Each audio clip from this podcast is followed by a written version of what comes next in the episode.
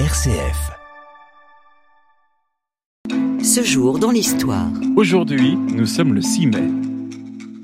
Élu président de la République le 13 juin 1931, Paul Doumer visite en ce 6 mai 1932 un salon sur les écrivains de la Grande Guerre, quand dans la foule, un homme sort un pistolet et tire cinq fois en sa direction. Dès qu'on sut que frappé d'une balle de revolver à la base du crâne et d'une autre à l'aisselle droite, M. Doumer avait été transporté de la rue Berrier à l'hôpital Beaujon.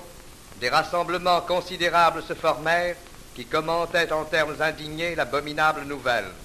L'assassin n'est pas français. C'est un médecin nommé Paul Kougulov, se disant fondateur du parti fasciste russe. Paul Doumer meurt dans la nuit. Il restera comme étant le plus éphémère des présidents de la République française. Son successeur est élu dès le 10 mai. Son nom, Albert Lebrun. Après plusieurs tentatives au cours de l'histoire, le projet de tunnel sous la Manche devient enfin une réalité le 6 mai 1994, le jour de son inauguration. Tout est réglé au centimètre à la minute près.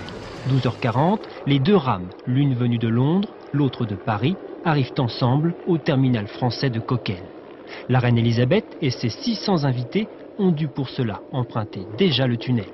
Le président Mitterrand et son épouse sont allés l'accueillir à sa descente du train. Cette fois, c'est officiel, le tunnel sous la Manche est inauguré. Ce tunnel mesure un peu plus de 50 km. Il est ouvert à la circulation le 1er juin 1994. Nous sommes à Reims, le 6 mai 1210. En début de soirée, un incendie détruit intégralement la cathédrale carolingienne construite au début du 5e siècle. L'incendie se répand dans les rues attenantes à la cathédrale, détruisant de nombreuses habitations. Le feu est éteint au petit matin du 7 mai. Un an, jour pour jour après, le 6 mai 1211, l'archevêque de Reims, Albéric de Humbert, pose la première pierre d'une nouvelle cathédrale qui sera de style gothique. C'est celle que nous connaissons encore aujourd'hui. Ce jour dans l'histoire. La culture, avec la naissance le 6 mai 1815 à Paris de Jeanne Labiche, dramaturge, journaliste et écrivain, élu membre de l'Académie française en 1880, il reste célèbre pour des pièces comme Le voyage de Monsieur Perrichon et pour sa contribution au vaudeville. Il meurt en 1888. Et puis c'est le 6 mai 1992 que disparaissait Marlène Dietrich, actrice et chanteuse d'origine allemande. Elle débute sa carrière au début des années 20. Sa carrière décolle vraiment avec le film L'Ange Bleu sorti en 1930. Elle reste également connue pour sa chanson Lily Marlène qui connut un grand succès pendant la Seconde Guerre mondiale.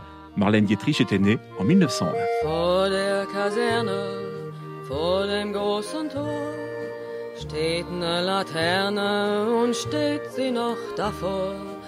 Dort wollen wir uns wiedersehen, bei der Laterne wollen wir stehen, wie einst Lili Marleen, wie einst Lili Marleen.